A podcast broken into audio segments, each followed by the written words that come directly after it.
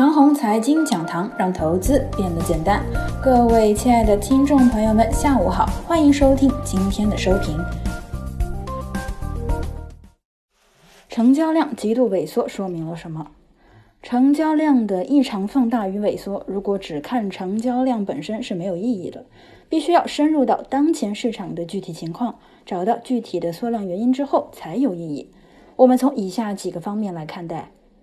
一大权重如招商银行今日有所下跌且明显缩量。从这一点来看呢，从三月二十日开始进入市场的护盘资金有所撤防，这股资金进驻应该仅仅是为了稳定权重股的重心，从而稳定指数的重心。目前这个任务已经基本完成，因此没有必要再继续满顶权重股。二，今日食品饮料和农林牧渔板块疯涨，消费类热点对市场的成交量贡献历来不大。大家一定要吸取科技股的教训，资金啊疯狂扎堆一个板块的时候，千万不要再去追高该板块了。疯狂扎堆指的是某板块的成交量某天突然放大了百分之三十五到百分之五十。今日食品饮料板块的成交额比昨天放大了百分之四十。即使要追高呢，也应该是追高伊利股份这种消费名股，这种股票啊，即使追套了呢，也不要紧。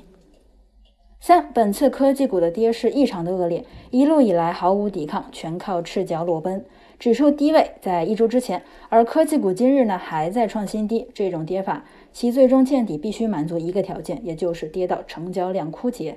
今日科技股的成交量极度萎缩的日子。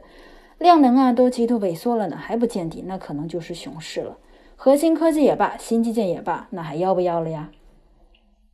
四科技股量能衰竭之后，反攻就在眼前。不过这种反攻啊，只能是稳住科技股的重心，短期内呢很难回到热潮状态。此刻我们不能悲观，但是呢也不要乐观。今年二月份全民追捧科技股，这一摔下来啊，筹码消化需要较长的时间。从基本面的角度来看呢，科技股和高端制造业这两个区域再次走出了趋势行情，至少啊要等到制造业基本复苏加科技创新正常化这个时间节点，至少要等到二季度中后期了。本次科技股大跌啊，类似于创业板二零一四年一到五月的过山车，怎么涨上去的呢，便怎么跌下来。跌回原点便是底部，但是呢，这个底部并不会很快的起身，而是啊要在底部折腾一段时间休养生息。长虹财经讲堂让投资变得简单。